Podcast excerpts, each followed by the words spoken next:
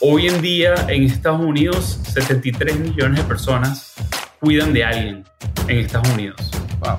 Hay una gran parte de la población de Estados Unidos que se llama The Sandwich Generation porque cuidan de dos personas. Y tú eres parte de esa generación. Tu padre está en México, pero tú probablemente tienes hijos, entonces tienes las dos.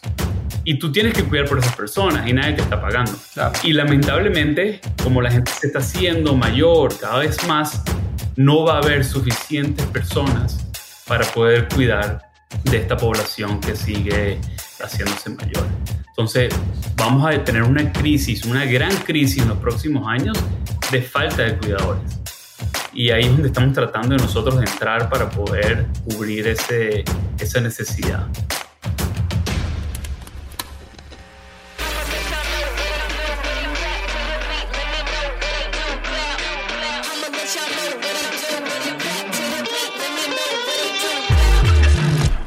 Hola, te doy la bienvenida a un episodio más de True Growth Podcast. Yo soy Fernando Trueba y semana a semana entrevisto a los emprendedores detrás de las startups más innovadoras de Latinoamérica para conocer su historia, los retos que enfrentaron, cómo salieron adelante y dejarte aprendizajes prácticos que puedas aplicar en tu negocio o tu carrera.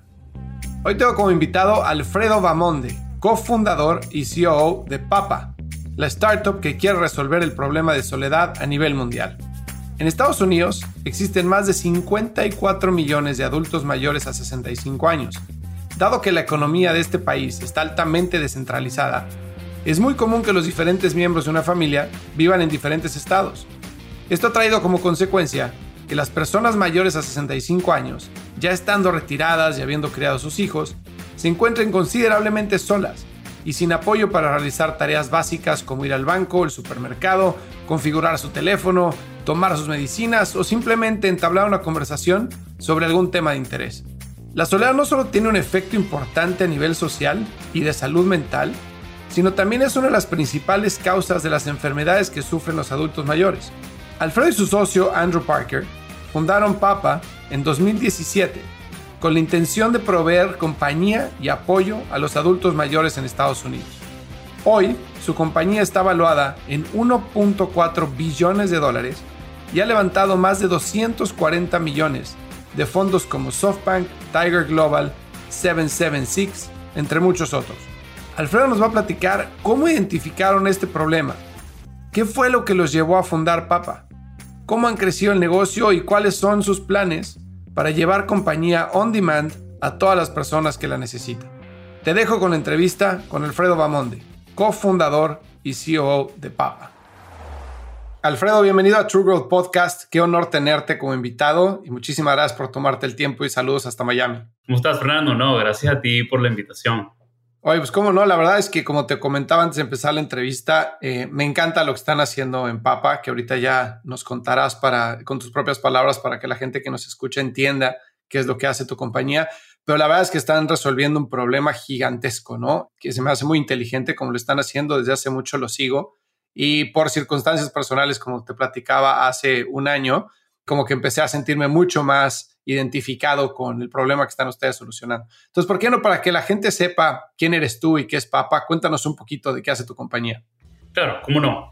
Déjame comenzar con, con Papa y luego hablo un poco de mi, de mi experiencia en, en el sector y en la industria de salud. Papa es una, una, plataforma curada de compañía y asistencia para personas mayores y familias. Nuestros, lo que llamamos nosotros nuestros Papa Pals, que son las personas que prestan el servicio, son personas entusiastas que simplemente están ahí para ayudar a las personas que lo necesitan, que lo necesitan principalmente esas personas de tercera edad que viven solo.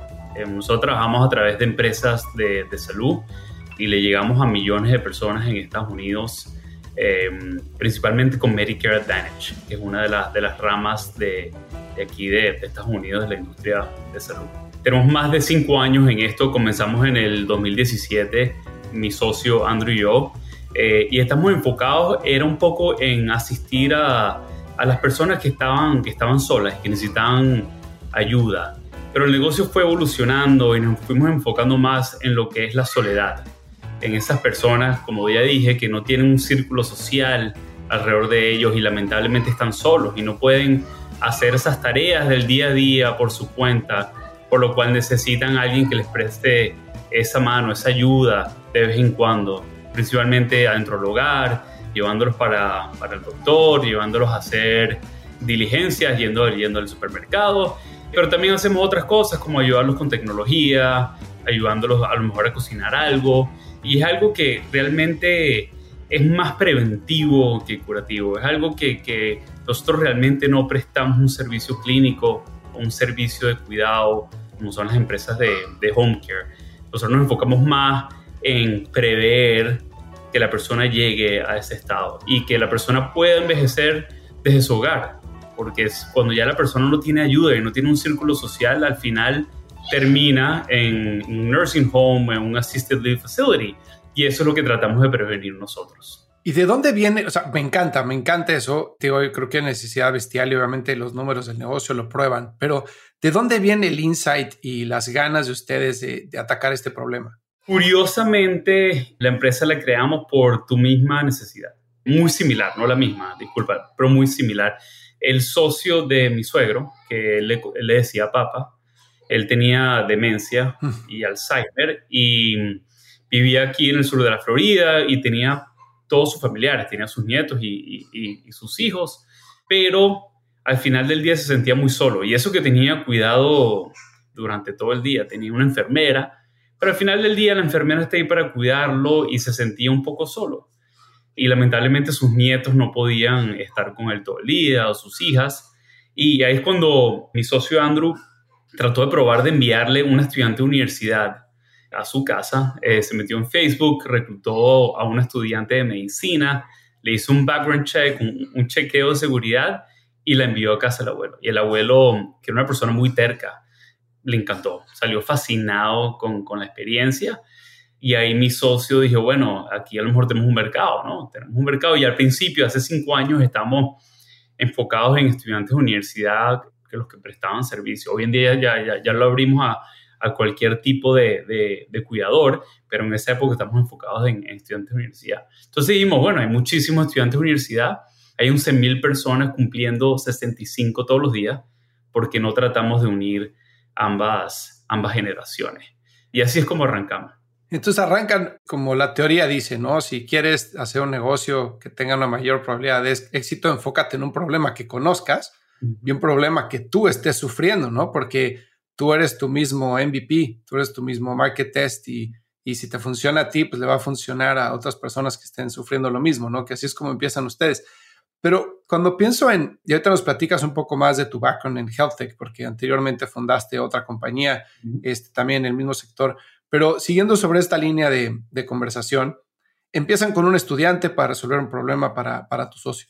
Y de ahí podían haber diferentes modelos de negocio, ¿no? O sea, podía estar la opción de vamos a contratar gente y, y esa gente la vamos a preparar, porque al final del día estamos prestando un servicio que puede hasta cierto punto considerarse delicado o de alto riesgo, ¿no? Porque estás metiendo a una persona que, que no conoces en casa de alguien más que es vulnerable aparte, ¿no? Correcto. Entonces podía estar el vertical integrated, ¿no? De yo tengo a mi gente, la preparo y los enviamos a, a las casas que, que, necesitan ayuda. O podía estar el approach más de gig economy, ¿no? Tipo lo que, lo que están haciendo que es subo a otras plataformas que ya estén ofreciendo esto. ¿Cómo evalúan ustedes cuál es el approach adecuado para Papa? Mira, como arrancamos con estudiantes de universidad y nosotros queríamos que fuese un modelo escalable. Y lógicamente era un poco complicado porque el sector de salud es un sector sumamente regulado, ¿no? Y nosotros dijimos, bueno, eh, ¿cómo nos mantenemos fuera del área regulada de cuidados, ¿no? De personas mayores. Y lo que conseguimos es, si, si no estamos, como dije al principio, probando... Eh, dando ese servicio de cuidado que es prácticamente dar medicina, bañar a una persona, ayudarlos a ir al baño o inclusive tocar a la persona, nos mantenemos fuera de esa regulación. ¿no? Y al mantenernos fuera de ese cuidado, también estamos atacando a una población que realmente está sana, no está completamente... La mayoría están enfermos, perdón, solos, no enfermos, no están enfermos, están solos y simplemente necesitan ayuda, uh -huh. como ya dije al principio, ¿no? Y ahí fue donde nos quisimos enfocar. habían empresas enfocadas, hay muchas millones de empresas, eh, no millones, miles de empresas enfocadas en, en prestar cuidado dentro del hogar y luego miles de empresas enfocadas en prestar servicios clínicos. Nosotros dijimos, ¿cómo nos mantenemos fuera de eso? Y cómo creamos nosotros una nueva categoría de cuidado, donde cualquier persona puede ser un cuidador. Al final del día, y era nuestro eslogan al principio, nuestro eslogan era, como eran estudiantes de universidad, nuestro eslogan era Grandkids on Demand o nietos a domicilio. Nosotros decimos que cualquier estudiante es un nieto, todo el mundo es un nieto, porque no puede ser un nieto para otra persona. Y ese fue el modelo que, que nos enfocamos, cómo nos manteníamos fuera de esa regulación y dos, cómo lo hacíamos escalable. Si nos íbamos a enfocar en, en contratar a estas personas tiempo completo y entrenarlos, iba a ser otro tipo de, de prestador de servicio y no iba a ser tan escalable como, como pensábamos y menos con estudiantes de universidad. Los estudiantes de universidad nunca iban a aceptar un trabajo como ese, ¿no? Entonces por eso nos fuimos por, por el área de, de gig economy donde lógicamente sí tenemos un proceso bastante estricto de selección, pero nosotros creemos que cualquier persona puede ser un papapado. Cualquier persona es un hijo, un nieto, y simplemente lo que estamos haciendo nosotros es ese tipo de, conexión. Es una persona que está ahí para ayudar no es para prestar un cuidado especial que, necesita un entrenamiento especial. Lógicamente sí los entrenamos en cómo atender a este tipo de personas, pero no es una, un entrenamiento técnico que necesitan para poder prestar el servicio. Claro, sí, al final del día, como dices, no son enfermeros o enfermeras, ¿no? Es, es compañía y pues, simplemente eh, hay que tener un buen corazón, paciencia y, y, tener las ganas de ayudar, ¿no?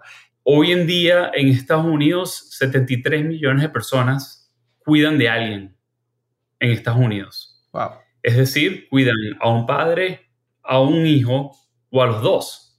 Hay una gran parte de la población de Estados Unidos que se llama The Sandwich Generation porque cuidan de dos personas. Y tú eres parte de esa generación. Tu padre está en México, pero tú probablemente tienes hijos, entonces tienes las dos. Y tú tienes que cuidar por esas personas y nadie te está pagando. ¿correcto? Y lamentablemente, como la gente se está haciendo mayor cada vez más, no va a haber suficientes personas para poder cuidar de esta población que sigue eh, haciéndose mayor. Entonces, vamos a tener una crisis, una gran crisis en los próximos años de falta de cuidadores. Y ahí es donde estamos tratando de nosotros de entrar para poder cubrir ese, esa necesidad, ese hueco que hay. Y tienes toda la razón, o sea, es, es, verdad, ¿no? O sea, justo es mi situación, ¿no? Que tienes papás que ya cuidaron de ti y pues digo, en mi caso están lejos, pero también en el mercado ustedes, como platicábamos en Estados Unidos, muy poca gente vive donde viven sus papás porque es una población muy flotante entre los diferentes estados porque la economía es muy descentralizada, ¿no? Entonces, digo, después de la pandemia algunas cosas han cambiado, pero la necesidad sigue ahí, ¿no? Entonces la gente pues, tiene que cuidar de sus hijos, tiene que sacar su casa adelante y encima tiene que cuidar de los papás. Entonces, o sea, la necesidad es gigantesca, ¿no? Y ahora cuando, cuando mencionabas el, el, tema de ningún college student va a querer hacer esto full time, tienes toda la razón. O sea, realmente este es un trabajo que probablemente lo ves como un side gig, ¿no? Es de voy a ganar algo de dinero este, en mi tiempo libre y necesito tener flexibilidad, flexibilidad para si quiero empezar un negocio, si quiero trabajar en otro lado o si tengo que estudiar, etcétera. Lo que estoy tratando de hacer es estrechar mi tiempo para, para ganar dinero, construir algo de ahorros y después poder hacer algo. No es algo que, a lo que me voy a dedicar toda la vida. No hay un career succession planning, nada, ¿no? Entonces, eh, se me hace súper inteligente pensarlo de esa forma. Exactamente. Y hoy en día nuestro, nuestro vamos a llamarlo persona, de persona, es una persona que es que puede estar entre los 40 y 55 años, que tuvo una carrera en su pasado y probablemente sus hijos ya están de salida o ya salieron del hogar y necesitan, tienen esa necesidad de cuidar a alguien porque está dentro de ellos y no lo hacen por el dinero. Una persona que hace Uber, que hace Lyft, que hace delivery de, comida, lo hace por el dinero específicamente. Eh, nosotros tenemos, tenemos eso que, que la gente lo hace por la misión lo hace por la misión de la compañía, porque saben que están ayudando a alguien más que por el dinero, que es lo bonito de, la visión de Papa como tal. Sí, claro, hay una satisfacción personal, ¿no? Que, este, que llenas a la hora de estar cuidando de alguien más y, y de también sentirte útil al mismo tiempo, ¿no? Oye, cuando están, algo súper interesante de todos los marketplaces, tú lo sabes mejor que yo, es que tienes doble adquisición, ¿no? Entonces, tienes por un lado que adquirir a los usuarios finales, ¿no? Que van a recibir el cuidado. Y por otro lado, tienes a los caregivers, ¿no? A las personas que van a cuidar de esas personas. Entonces, ahorita hablaste un poco de, de quién es aquel que da el cuidado, pero aquel que recibe el cuidado, lo que me parece muy interesante de su modelo es que el usuario final del producto va a ser el, papa, ¿no? Va a ser el, abuelo, la abuela, la, persona que necesita el cuidado. Pero al final del día, el cliente tuyo va a ser el hijo, ¿no? O sea, quien va a adquirir el servicio y va a asignar al cuidador a su papá o a su mamá, va a ser el hijo. Pero entonces eso representa, me imagino, un reto de marketing súper interesante de cómo posicionas la marca, cómo hablas, a quién le hablas, en qué canales, etcétera. ¿Me podrías platicar un poco al respecto? Muy buena pregunta. Déjame primero dar un poquito de contexto. La mayoría, actualmente, la mayoría de nuestros papas vienen a través de Medicare Advantage. Quiere decir, viene a través de una empresa de seguro. Para explicar, repito, cómo funciona, las empresas de seguro le piden al gobierno yo quiero ofrecer papa gratuitamente a un sector de mi población, de, mis clientes o a todos. Hoy en día tenemos más de 3 millones de personas con acceso al servicio a través de Medicare Advantage, por lo cual reciben el servicio completamente gratuito. Y cómo funciona es, es que la compañía de seguro, la empresa, nos da una lista de personas y nosotros los llamamos y le decimos, mira, tienes un beneficio gratuito nuevo a través de tu empresa de salud, esto es lo que ofrecemos, ¿te interesa? Y si dicen que sí, le coordinamos la primera visita, se conoce con su papá pal y después la relación florece desde ahí. Eso es donde nos enfocamos al principio. Ahorita empezamos a trabajar con empleadores también. Tenemos a Bank of America, tenemos a Delta, eh, estamos cerrando a Boeing. Es algo que empezamos este año y eso sí es un poquito distinto porque es el empleado. El empleado es el que recibe el beneficio no el, adulto mayor, por el cual ahorita sí estamos lidiando con el caregiver. ¿no? Entonces, y lo que lo hace muchísimo más complicado, porque el empleado puede estar en las oficinas de ese empleador, pero los padres pueden estar en cualquier parte del Estados Unidos.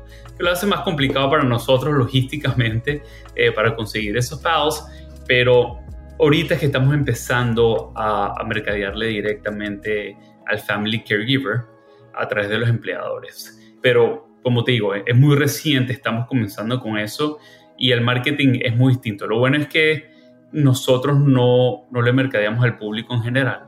Nosotros lo hacemos a través de una empresa de, seguro o, simplemente un empleador. Eventualmente le iremos, iremos al mercado, al público en general, pero no están nuestras estrategias de, de, de los siguientes años. Pero sí, es un, un usuario distinto, vamos a decirlo. Nuestro, nuestros papas no tienen un app actualmente, pero tuvimos que crear un app específicamente para, para, el cuidador, para, para el hijo, para poder utilizar y, y, pedir el servicio. Súper interesante. Entonces, realmente, para que el negocio suceda en los términos en los que ha sucedido hasta ahora, debe de existir la presencia de un seguro, ¿no? Este, para poder proveer el servicio. Y en Estados Unidos, esto también lo sabes mejor que yo, el sistema de salud, Dios mío, o sea, necesita mejorar muchísimo, ¿no? Muchísimo. O sea, los costos de, los seguros son altísimos, la medicina, los tratamientos, el acceso a, tener una póliza particular, todo eso es súper, súper, súper complicado, ¿no? Pero existen soluciones como las que están montadas ustedes. Entonces, cuando ustedes ahorita que hablabas de vamos a empezar, bueno, entramos con empleadores, ahorita este, mencionaste algunos nombres como Delta o Boeing, y después cuando analizan la visión estratégica de la compañía, es vamos por los seguros, vamos por los empleadores, después vamos al público en general. Eso es lo que alcancé a entender de, tu último comentario. ¿Sí es así? Sí, sí. Y eso que comenzamos al revés. Comenzamos con, con el consumidor. Lógicamente, eh, al principio estamos tratando de, de mercadearle al, al adulto mayor directamente aquí en Miami, donde estamos ubicados. Y al principio era tratar de ofrecerles cualquier tipo de servicio. Ah, necesitas ir para, para el mercado, necesitas ir para el aeropuerto, para el puerto, para donde sea, necesitas ayuda en el hogar. No estábamos muy enfocados en la parte de salud en ese momento. Y eso fue a, finales del 2017 cuando empezamos la empresa.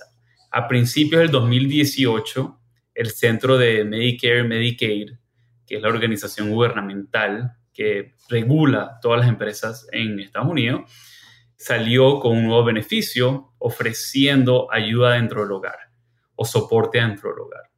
Y mi socio yo, Andrew y yo, ambos venimos del sector de la salud vendiendo a empresas de seguro.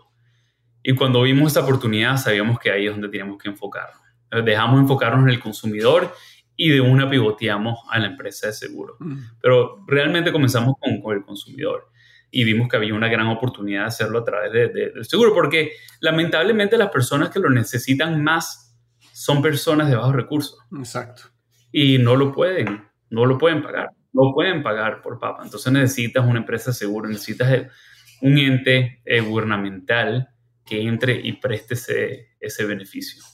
Oye, ¿cómo es, ¿cómo es venderle a, bueno, venderle o llegar a través de compañías de seguros? Me imagino que ser, debe tener un grado de dificultad bastante elevado, ¿no? Porque ustedes son un startup, se mueven súper rápido, pero navegar esa, ese laberinto de, de diferentes contactos dentro de las empresas de seguros para llegar a los tomadores de decisiones con el, la propuesta valor adecuada para que pues siempre están cuidando el costo, ¿no? Las aseguradoras. Entonces, asegurarte de que la propuesta que se presenta sea viable. Obviamente ustedes tenían muchísima experiencia de esto, ¿no? Pero cuéntame un poquito cómo funciona esa parte. Súper compleja, súper compleja. La barrera de entrada es altísima, pero como te comenté, mi socio y yo ya veníamos haciéndolo con otras empresas. Mi socio trabajaba en una empresa que se llama MD Live, que fue una de las primeras empresas de telemedicinas del país que la fundó su padre y él estuvo ahí por ocho años en el equipo de ventas, por el cual ya sabía más o menos navegar eso. Y en mi empresa anterior yo también le estaba vendiendo directamente a empresas de seguro. Ella teníamos nuestro network a quien llegarle. Lo más importante era la propuesta de valor, que le íbamos a llevar a las empresas de seguro, ¿no? Y cuando hablamos con la primera, que logramos cerrar un piloto, ellos nos dijeron que se querían enfocar en la, soledad. Nosotros nuestra propuesta era vamos a ayudar y asistir a, a, tus miembros, pero ellos dijeron, está bien, pero yo quiero enfocarme en la, en la, soledad, porque la soledad es un problema extremadamente grande, extremadamente importante, y cómo la soledad afecta la salud de nuestras personas. Y dijimos, ah, bueno, vamos a empezar entonces a, decir a las otras empresas de seguros que nos vamos a enfocar en la soledad, porque lógicamente ofreciendo compañía estás atacando ese problema. Y cuando terminamos el primer piloto, la misma empresa nos dice, vamos a hacer un segundo piloto, pero nos vamos a enfocar en lo que se llaman determinantes sociales de la salud. Esto es un término realmente, eh, es bastante nuevo, lleva 3, 4 años en la industria, no es muy reconocido en otros países, y lo que significa esto es que el 80% de los problemas de salud son por algún problema social. De verdad si tú eres de bajos recursos, ¿no? Si tú eres de bajos recursos, vamos a poner el ejemplo, no tienes acceso a, a un hogar, a una vivienda, no tienes acceso a alimentos saludables, no tienes acceso a transporte, por ejemplo. Esos son problemas sociales. O no tienes acceso a un círculo social, por lo cual eres, eres una persona que, que, que está muy sola. El 80% de los problemas de salud son por problemas sociales. Y esta empresa nos dice, vamos a enfocarnos en el segundo piloto en esto. Y le dijimos, ah, wow, la soledad entonces es una sola parte de un problema muchísimo más grande, muchísimo más complejo. Y gracias a eso empezamos a hablar con otras empresas, decirle, mira, aquí es donde estamos enfocados. Este es el problema que queremos resolver. Y al final del día, como tú dijiste, las empresas son manejadas por un actuario. Eh, una persona completamente financiera o contadora que lo que está cuidando es el dinero, pero también tienes empresas que quieren crecer y quieren tener más miembros y ahí es donde nos enfocamos. Empezamos a atacar las empresas pequeñas, regionales, que quieren utilizar Papa como una estrategia de marketing para tener más miembros. Y ahí es por donde entramos. empezamos a cerrar con las empresas más pequeñas y después saltamos a las empresas grandes, que ya es muchísimo más complicado porque la venta, el ciclo de venta es mucho más largo y toma muchísimo más tiempo. Pero hoy en día llevamos cinco años y ya tenemos más de 100 empresas trabajando con nosotros, incluyendo las cinco más grandes del país. por el cual obviamente hay que tener mucha paciencia eh, y saber por dónde entrar, por dónde tocar la puerta y saber cuál es la propuesta de valor que les interesa a ellos. Y esto último que mencionaste, empezaste por los chicos, después fueron por las grandes. ¿Qué tanto esos casos de estudio de los chicos les ayudan a taclear a las grandes? O sea, es mucho más fácil la conversación de decir, mira, ya estamos trabajando con esta empresa, este es el número de servicios que damos, se concentran en este tipo de necesidades, este es el costo agregado, etcétera. Sí, exactamente. Y además, las grandes tienen prácticamente presencia en todos los estados del país. Entonces, cuando empiezas a trabajar con una pequeña que es regional de un estado, la grande lógicamente se entera y ahora tiene competencia en esa región o ese estado. Entonces al final del día eso te ayuda para abrir las puertas con las grandes. Pero desde el punto de vista, y te cuento esto una vez, Papa suena muy bonito por afuera. Eh, y si tú vas por a nuestra página web vas a ver todo lo que te he hablado hoy, ¿no? Estamos ahí, somos eh, eh, esa persona, esa familia extendida de nuestros miembros, estamos ahí para ayudarlos y para que no estén solos pero Papa tiene mucho más que eso desde el punto de vista, vamos a decirlo, técnico para nuestros clientes, ¿no? Al nosotros estar dentro del hogar y tener la confianza de nuestros miembros, nosotros estamos observando y estamos escuchando qué está pasando dentro del hogar. Nosotros sabemos si la vivienda de esta persona eh, está en las condiciones aptas para poder vivir. Vemos si la persona está comiendo saludablemente. Sabemos si la persona está deprimida o está ansiosa, sabemos si se están tomando la medicina, sabemos cuándo fue la última vez que fue para el médico. Y como tenemos esa confianza, podemos recolectar toda esta data que la reportamos directamente en tiempo real a, nuestros clientes. Y esos clientes obviamente utilizan esta data para poder, porque como te dije, 80% de los problemas de salud son relacionados a estos problemas sociales. Si tienes una persona que, que no está comiendo saludablemente, probablemente va a terminar con un problema mayor, ¿no? Va a terminar diabetes o desnutrición o colesterol o un infarto, sabrá Dios en qué puede terminar. Una persona que tiene un sofá atravesado o unos cables atravesados se puede caer y se rompe la cadera. Claro. Romperse la cadera es uno de los principales problemas en, la tercera edad porque les, la salud pasan tanto tiempo en recuperación que la, salud se les, se les deteriora muy rápido. Entonces nosotros estamos observando y estamos escuchando y eso obviamente es donde está el, verdadero valor de Papa para las empresas de seguro. Algunos nos utilizan, pues, como te dije, para, para atraer más clientes como marketing, pero las grandes, las empresas grandes del país no les interesa el marketing. Ellos ya, ya, tienen bastantes eh, miembros. A ellos lo que les interesa es cómo reducimos el costo de salud y cómo proveemos una mejor experiencia a, nuestro, a nuestros miembros. está súper súper interesante eso. ¿Y qué tanto se puede tomar medida preventiva en base a lo que ustedes ven dentro de la vivienda? ¿No? Este, como el cuidador, el que está ahí trabajando con la persona que necesita compañía, puede aconsejar cambios en la vivienda o en la alimentación, en, etcétera, para que la persona tenga eh, eh, menos riesgo de salud o es algo en lo que ya te mete en otra categoría diferente como podría ser la médica? como te dije, no, nosotros tratamos de no meternos en el área clínica o médica. Y yo creo que la mejor forma es dándote un, par de ejemplos. Desde el punto de vista de, de problemas mentales, nosotros proveemos también mucho servicio por el teléfono. Una persona, la semana pasada me escribe mi director médico y me dice que tenemos un miembro con, un arma diciéndonos que, quiere terminar su vida. Y esto es por teléfono y tenemos a, nuestra, a nuestro personal hablando con la persona, tratando de, calmarlo y al resto del equipo llamando a las autoridades a la misma vez. Logramos calmarlo, y a las autoridades y las autoridades lo tomaron después de, de que llegaron al hogar. Y así tenemos casos semanalmente. Por otro lado, tenemos, como te digo, personas que son no sé cómo se dice en español, pero estos hoarders que vemos en televisión, los recolectores que los hogares están llenos de basura, de cosas, vemos ratas, vemos desperdicios por todo el hogar y inmediatamente llamamos a la empresa de seguros para que manden a una empresa a limpiar y hacer que la vivienda sea, sea vivible y no le dé más problemas de salud a la persona. En casos reales tenemos, te voy a dar dos, Uno, una persona que no tenía cómo calentar comida, logramos conseguirle un microondas en una de estas non-profit.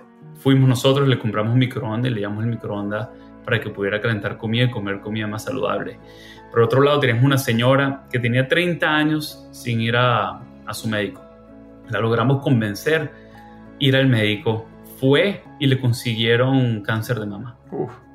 Y estaba empezando el cáncer de mama. Por lo cual, gracias a nosotros de, empujarla que fuera, le detectaron esto en, Y así te tengo miles y miles y miles de historias que vemos toda la semana. Entonces, como te digo, no, no es nada clínico que estamos haciendo, es, es simplemente cómo, cómo ayudamos a estas personas que, que, que tengan una mejor calidad de vida. Y es tan sencillo como ir y cambiarles un bombillo en el baño o ir y ayudarles a limpiar debajo, debajo de su, del sofá porque está, no, lo, no lo ha limpiado en más de 10 años. Estas pequeñas cosas que tienen un impacto grandísimo en la salud, pero que nadie lo está, lo está atacando. Claro, pues es como tener a tu propio, este, al Genius Bar de Apple en tu casa, ¿no? Pero para otras cosas aparte de tecnología, ¿no? Que o sea, realmente te está ayudando con todo lo que necesitas. Tal cual. Oye, ¿y en qué momento, eh, ahorita mencionaste 100 empresas, este, o más de 100 empresas, las, las, más grandes de Estados Unidos con las que están trabajando, empezaron con aquel estudiante que tu socio le envía a su papá, ¿no? ¿En qué momento se dan cuenta ustedes, después de que iniciaron el negocio, de que tienen algo en sus manos, de que tiene, que puede tener el valor, no, todo, no solo monetario, financiero al que han llegado ustedes, ¿no? Que ya tienen una evaluación de arriba de un billón de dólares y han levantado muchísimo capital, pero ¿en qué momento se dan cuenta de que tienen algo que puede valer mucho a nivel social, que puede tener un impacto bestial, pero también que se puede construir un muy buen negocio alrededor de él? Mire, yo creo que cuando, cuando este gubernamental que te mencioné, eh, CMS, menciona que quiere, que quiere empezar a ofrecer este beneficio de ayuda en el hogar, de asistencia en el hogar, algo que nunca había pasado en la historia, y se empieza hablar más de la soledad, del impacto de la soledad sobre el ser humano y del impacto de estos determinantes sociales sobre el ser humano. Cuando empezamos a escuchar esto, que fue prácticamente una revolución, fue rapidísimo, desde la nada las empresas empezaron a hablar de esto y empezaron a decir que era una epidemia que, que teníamos que atacar, que, que el gobierno tenía que atacar y cerramos nuestro primer piloto. Nos dimos cuenta que otras empresas querían empezar a atacar este problema lo más rápido posible es cuando nos dimos cuenta que esto era un, problema, era un problema grandísimo. Y como te dije, nosotros, la mayoría de nuestros miembros son Medicare Advantage, que tiene 30 millones de personas en Estados Unidos, porque ahí es donde nos enfocamos al principio.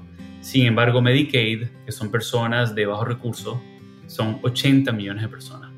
Nosotros estamos empezando a trabajar con Medicaid también. Personas, un perfecto ejemplo, y ahí nos salimos de la persona de tercera, de la persona de tercera edad y hablamos de determinantes sociales en general de toda la población. Una señora que vive sola, tres hijos, no tiene recursos y está embarazada y va a dar a luz la semana que viene. ¿Quién le cuida a los hijos? ¿Quién la lleva para el médico? Después, cuando sale del hospital, ¿quién la lleva para su hogar otra vez? ¿Quién le compra alimentos? ¿Quién le busca la medicina? Nadie. Actualmente nadie. Entonces, claro. no, no, es nada más la tercera edad que está sufriendo esto. Eh, es una gran cantidad de la, de, la, población que no tiene los recursos y no tiene ese, ese círculo social que le ayude con las cosas básicas de la vida. Como ir para el supermercado o limpiar la casa o alguien que le cuida a los hijos mientras está haciendo, está, haciendo algo en otro lugar o en una reunión, inclusive las personas que trabajan, no nada más las personas de, de bajos recursos y por eso estamos empezando a trabajar con, con, el empleador también, ¿no? Entonces es cuando nos empezamos a dar cuenta que, que la oportunidad era, era grandísima y que ahí es donde nos teníamos que enfocar. ¿Y en qué momento levantan capital? ¿En qué momento dicen estamos levantar fondo de capital de, bueno, capital de riesgo para, para acelerar el crecimiento de PAP? Nosotros levantamos capital eh, al principio, como cualquier otro startup eh, early stage, levantamos un, Friends and Family y eso nos dio para, para esos primeros seis a ocho meses de, de ensayo y error. Luego tuvimos la oportunidad de entrar a Y Combinator y Y Combinator sí ya nos dio, eh, nos abrió las puertas para levantar nuestro, nuestro seed, nuestro primer seed round, que fue alrededor de 2.4 millones de dólares, y eso ya nos dio bastante, bastante runway para validar nuestra propuesta de valor. Y ya cuando fuimos a levantar Serie A, ya teníamos tres, cuatro empresas de seguros trabajando con nosotros. Oye, y que me da mucha curiosidad el tema de Y Combinator, porque evidentemente Y Combinator tiene una reputación muy buena, ¿no? Y te abre muchas puertas con inversionistas, pero siendo ustedes, viniendo de la industria de healthcare, ¿no? Que, o sea, habían estado varios años en, en health tech y con, con éxitos anteriores a lo que habían hecho en Papa, pues ya conocían muy bien el caminito, ¿no? De venderle a aseguradoras, este, conocían muy bien quiénes eran los principales players, cómo llegar a ellos, tenían conexiones, etcétera. ¿Qué valor buscaban de entrar a Y Combinator o más bien qué valor sacaron de Y Combinator adicionalmente al dinero que levantaron? Yo diría que mm, principalmente acceso a inversionistas. Ya. En esa época, ahorita Y Combinator se metió más en salud, pero en esa época ellos no, no entendían nuestra industria para nada. Yo creo que nos aceptaron y somos la segunda empresa de Florida que entró en, en Y Combinator, porque en Y Combinator suelen, suelen aceptar personas que vienen o de otras empresas grandes de Silicon Valley o empresas de universidades muy importantes como Harvard o MIT o Stanford. No suelen aceptar a gente de Venezuela como yo o, o, de, de, Andrew de, de, Florida. No, no, no, no es lo normal. Pero creo que les llamó mucho la atención de que sabíamos navegar la industria, que querían meterse en salud, pero al final del día, como asesoría, la asesoría era más en empujarnos a crecer más rápido, a ser más agresivos, a, a movernos más rápido, en vez de ayudarnos con el modelo de negocio. El modelo de negocio no tenían ni idea. Eso lo tuvimos que hacer Andrew y yo, eh, lo tuvimos que, que, figure out nosotros dos. Pero sí nos ayudaron a, a acelerar el negocio lo más posible. Lógicamente el network es increíble. Y luego nos abrieron lógicamente las puertas a, a todos los inversionistas del, del mundo que, que, tienen acceso. Aquí en Miami ya estábamos intentando tratar de, de, levantar un seed round y sin éxito, para nada. Estamos reuniéndonos con inversionistas locales, pero con otra mentalidad, con esa mentalidad vieja de, de Florida, de que dónde está el retorno, cuánto me vas a retornar, o uh -huh. que no están listos para el riesgo, que realmente no es capital de riesgo, sino quieren ver un retorno a la inversión a, los 12 meses, ¿no? Eh, entonces yo diría que aparte del network y toda la gente que conocimos fue el acceso a los inversionistas. Ya, sí, el típico inversionista que te pide tu corrida financiera a 24 meses, ¿no? Que dices, güey, no sé si voy a existir en 24 meses, o sea, no tengo idea dónde vamos a estar. El plan de negocio de 100 páginas. Exacto, exactamente. Sí. Oye, y algo, algo que estabas mencionando anteriormente es el tema de, de, la soledad. Bueno, lo has mencionado mucho a lo largo de la plática. Y aquí me surgen dos preguntas. Bueno, es la misma pregunta con dos ángulos. El tema de la pandemia. La pandemia, por un lado, ha tenido un impacto bestial a nivel mundial en términos de salud mental, de gente que se ha quedado muy rezagada, muy aislada, ¿no? muy sola por toda la etapa de confinamiento por el cambio en, en, el trabajo remoto, gente que tiene diferentes situaciones en su casa, algunos disfrutaron mucho de trabajar desde su casa, otros no, se les acentuaron sus problemas.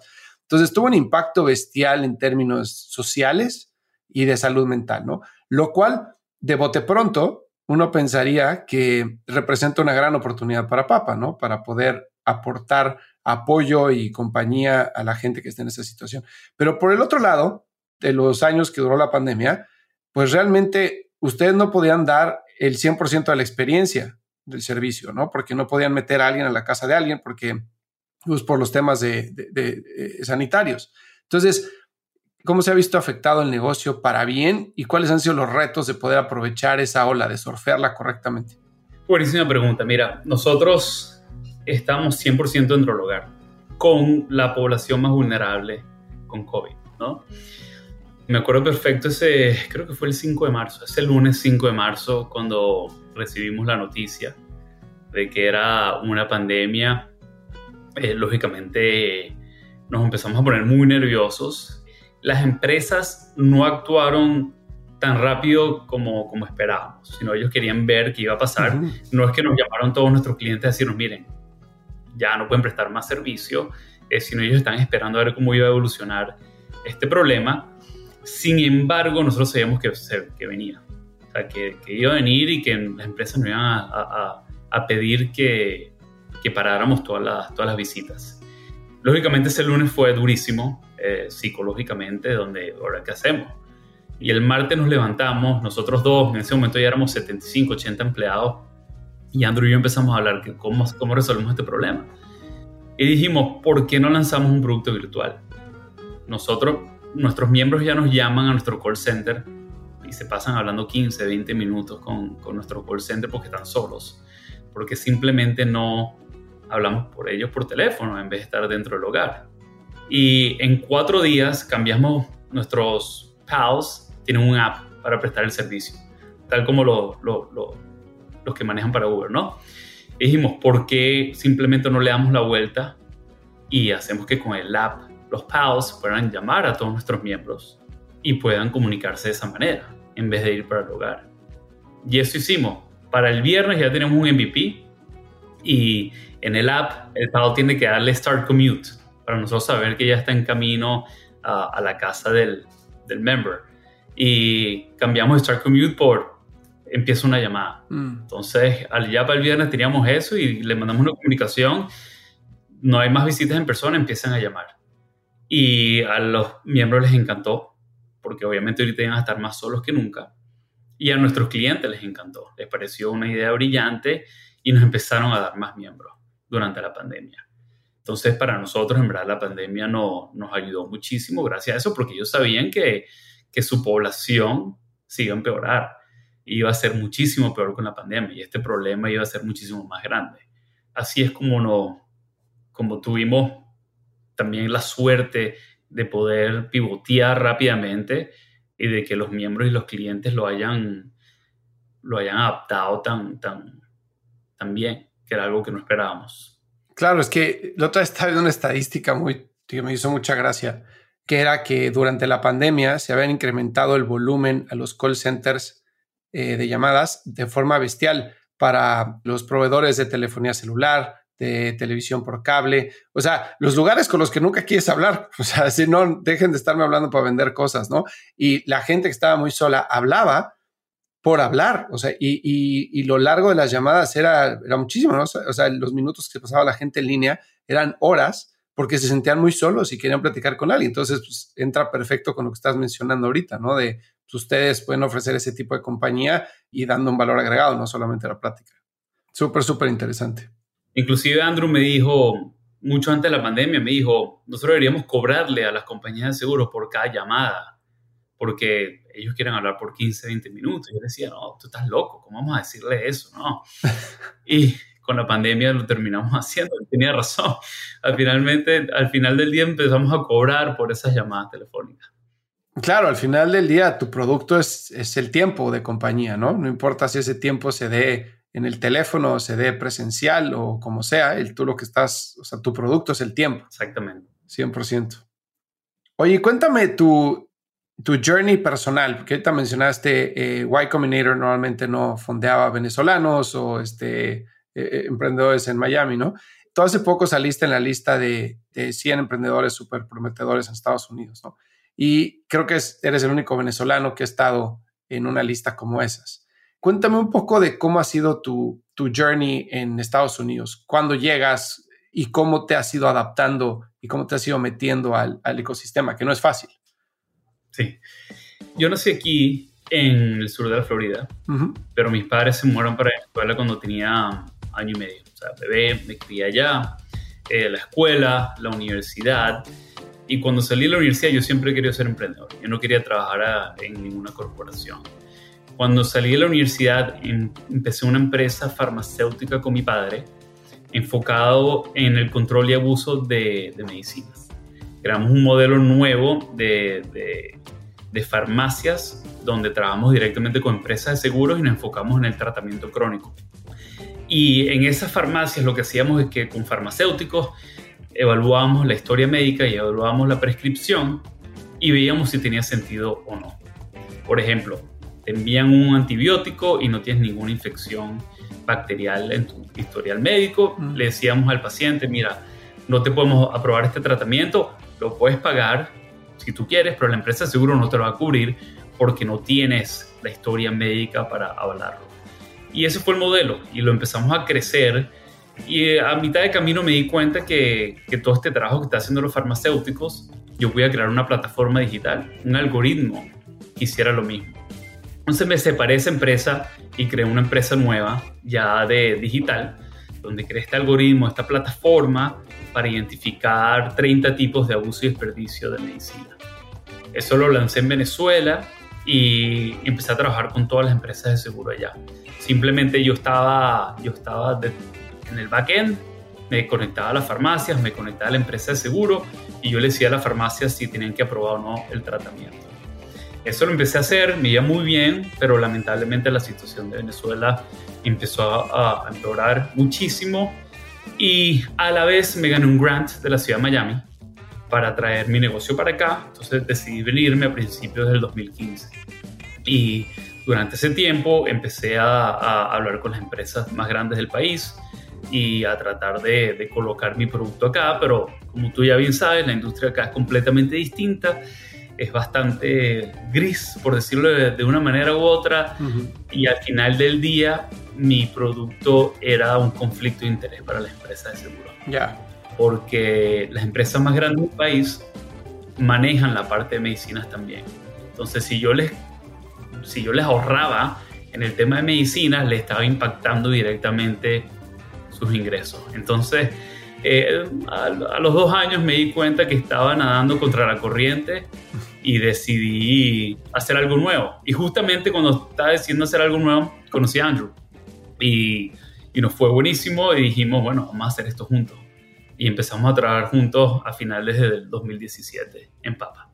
Oye, súper interesante la historia. Deja de preguntarte dos cosas. Primero, o sea, entiendo el tema de querer ser emprendedor, pero ¿de dónde viene la, la curiosidad o la idea de emprender en esa industria y con un servicio como ese? O sea, saliendo de la universidad, como que, o sea, o tienes un insight fuerte de la industria que dices, aquí hay una oportunidad, o normalmente, pues el tipo de negocio que emprendes es muy distinto, ¿no? Sí, totalmente. Mi padre. Mi padre eh, tenía farmacias en Venezuela. Ah, ok. Pero tenía esta idea en la cabeza de que quería hacer algo, no quería tener la farmacia tradicional, sino quería hacer algo distinto, eh, algo mucho más innovador y disruptor que trabajara directamente con las empresas de seguro. Entonces cuando salí de la universidad, él vendió las farmacias y me dijo, vamos a empezar esto juntos. Pero ya tenía, yo había trabajado en sus farmacias, había hecho pasantías en distintas farmacias y ahí porque ahí ya tenía mi, mi conocimiento y sabía que es donde quería trabajar, en esa industria. Ok. Y después, aunque hayas nacido en Estados Unidos, que bueno, eso te daba la ventaja de poderte venir para acá y tenías este green card, ¿no? Y podías, digo, tenías acceso a crédito, tenías muchos beneficios que te da, no el green card, la ciudadanía. Entonces, no tenías que pelear temas de visa, etcétera, ¿no? Pero al final del día tenías que eh, escalar la montaña de conexiones y de construir network y de abrirte la puerta en las industrias, etcétera. ¿Cómo fue esa experiencia para ti, habiendo estado tanto tiempo en Venezuela, llegar como emprendedor a Estados Unidos básicamente sin un network hecho? Eh, sí, es sumamente complejo. No, te voy a mentir. Tuve la suerte que, que donde me gané el grant era una incubadora aquí en Miami, una incubadora de startups aquí en Miami. Okay. Y la incubadora me, me notificó que había un tipo de, de Shark Tank en Washington, manejado por un non-profit, donde pertenecían las empresas de salud más grandes del país. Farmacias, empresas de ah. seguros, hospitales, empresas de, de, tecnología que le, que le prestan servicios a las empresas de salud y me invitaron a hacer un pitch. Entonces tuve acceso a muchísimas empresas de esa manera y así es como pude entrar a la industria con mi empresa anterior. Ya luego con Papa fue distinto. A Andrew lo conocí una historia bastante random. Él se tomó el café con una persona que conoció y yo me tomé un café con esa misma persona una semana después y esa persona nos conectó y después nos dimos cuenta que trabajábamos en la misma oficina, en el mismo WeWork, aquí en Miami, que vivíamos en el mismo edificio. No. Y eso, eso como hizo que, que, las cosas fue, rompió el hielo mucho más, más rápido y él estaba súper interesado en mi negocio, yo estaba súper interesado en Papa y nada, nos fue buenísimo eh, desde el principio y sabíamos que, que, había algo ahí. Y somos completamente por los opuestos. Andrew es un vendedor nato, levanta capital como si fuese su, su, eh, su especialidad y un showman. Eh, está todo el día en un podcast, todo el día en un evento. Para mí hacer este podcast me cuesta muchísimo. Yo soy una persona mucho más introvertida y el que está detrás de, detrás del telón eh, operando y haciendo que las cosas funcionen, ¿no? Pero creo que ese yin and yang, esa relación fue lo que, lo que nos ayudó a estar donde, donde estamos, porque nos complementábamos muy bien. Claro, que siempre es muy común eso, ¿no? El consejo de, eh, de la mayoría de la gente para encontrar un co-founder es encuentra a alguien que te complemente, con quien no te pise los talones. Y sí, hemos tenido algunas personas en el podcast que han dicho que de hecho, es mejor tener las mismas cualidades porque se multiplican, pero yo soy más de la visión de lo que tú estás diciendo. Sea, alguien que pueda cubrirte la espalda en las cosas que tú no ves o en las cosas que te cuestan trabajo y que puedan complementarse porque al final del día así se multiplican y están este, empujando hacia el mismo lado en diferentes direcciones, o sea, en diferentes enfoques. Creo que eso es súper, súper importante para los negocios. Sumamente, sumamente de acuerdo. Sí, oye, ¿y cuál sería, o sea, cuál es el plan para Papa el día de mañana? O sea, ¿en qué momento dices Obviamente ahorita puedes decir, lo hemos hecho muy bien. O sea, llevamos cinco años operando en términos de evaluación financiera súper bien, en términos de capitalización, más de 250 millones de dólares. Está espectacular, 100 clientes en Estados Unidos. Evidentemente todo pinta muy bien. ¿En qué momento ustedes dicen logramos el objetivo? O sea, ¿cuál es ese end goal para Papa?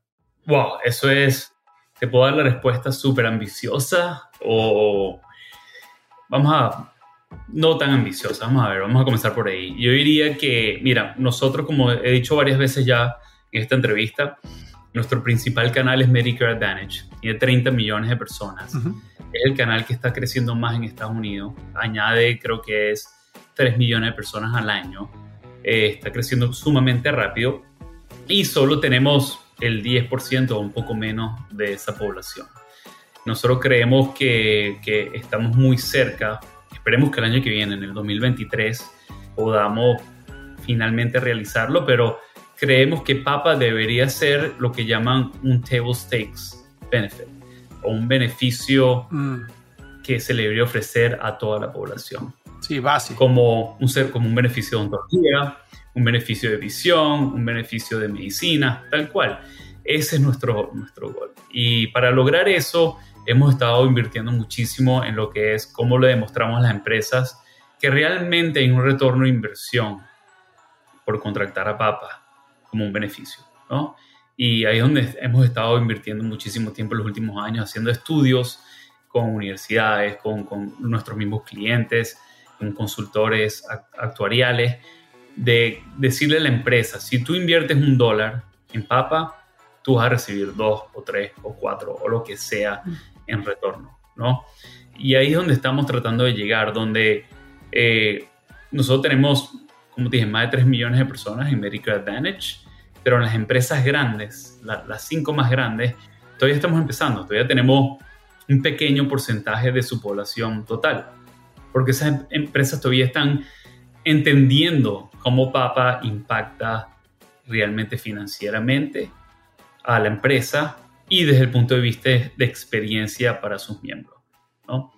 Y si Dios quiere, ya estamos muy cerca de poder demostrarles cuál es ese valor y cuál es ese beneficio.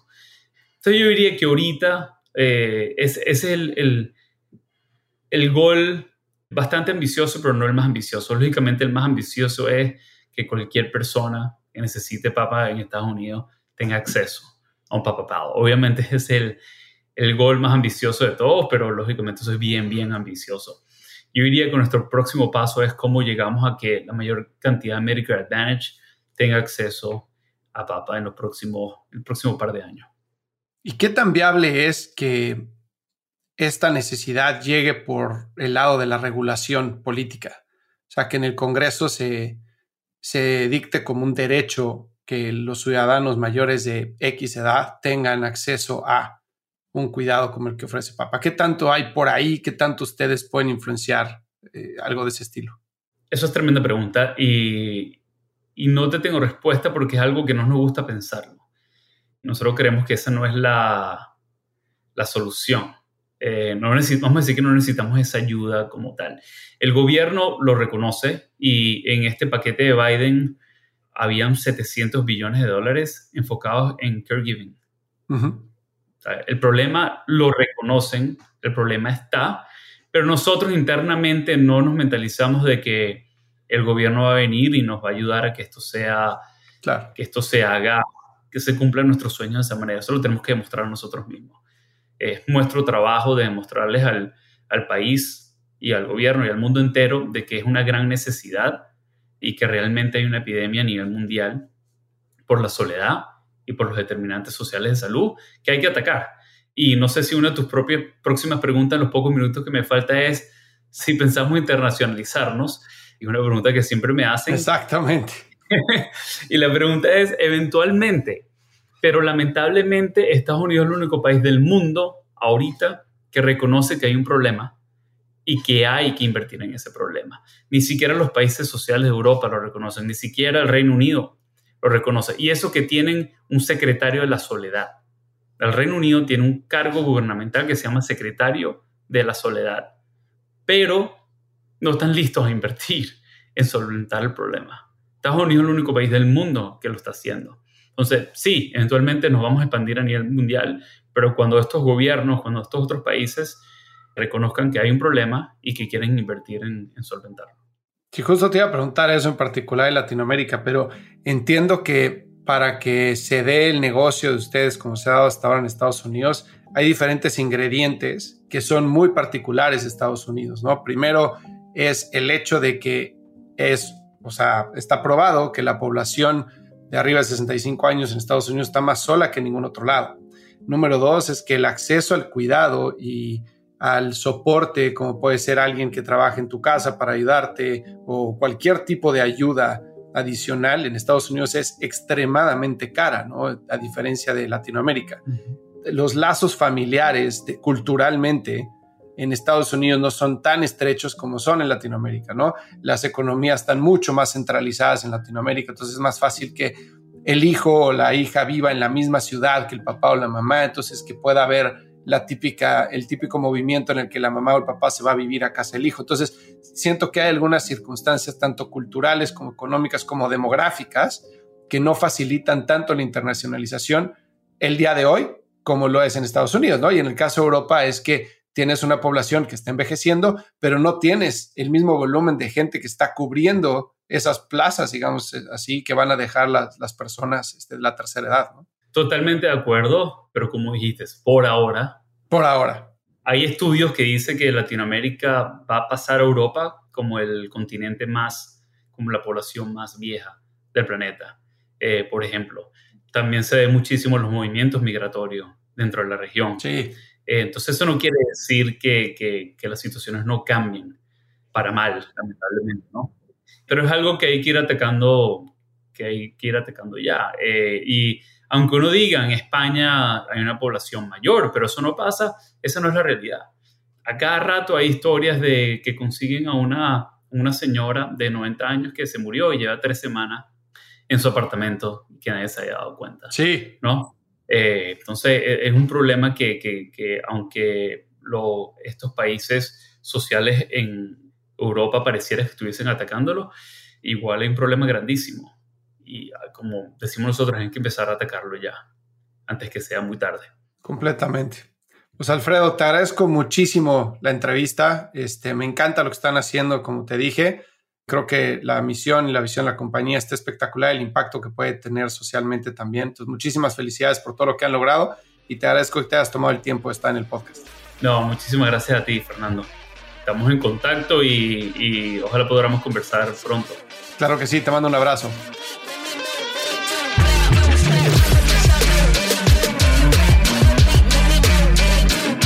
Hey, no te vayas. Si quieres conocer más sobre Growth, ve a truegrowthco.com y descubre todas las soluciones que tenemos para personas que quieren avanzar su carrera y emprendedores y ejecutivos que buscan acelerar el crecimiento de sus negocios.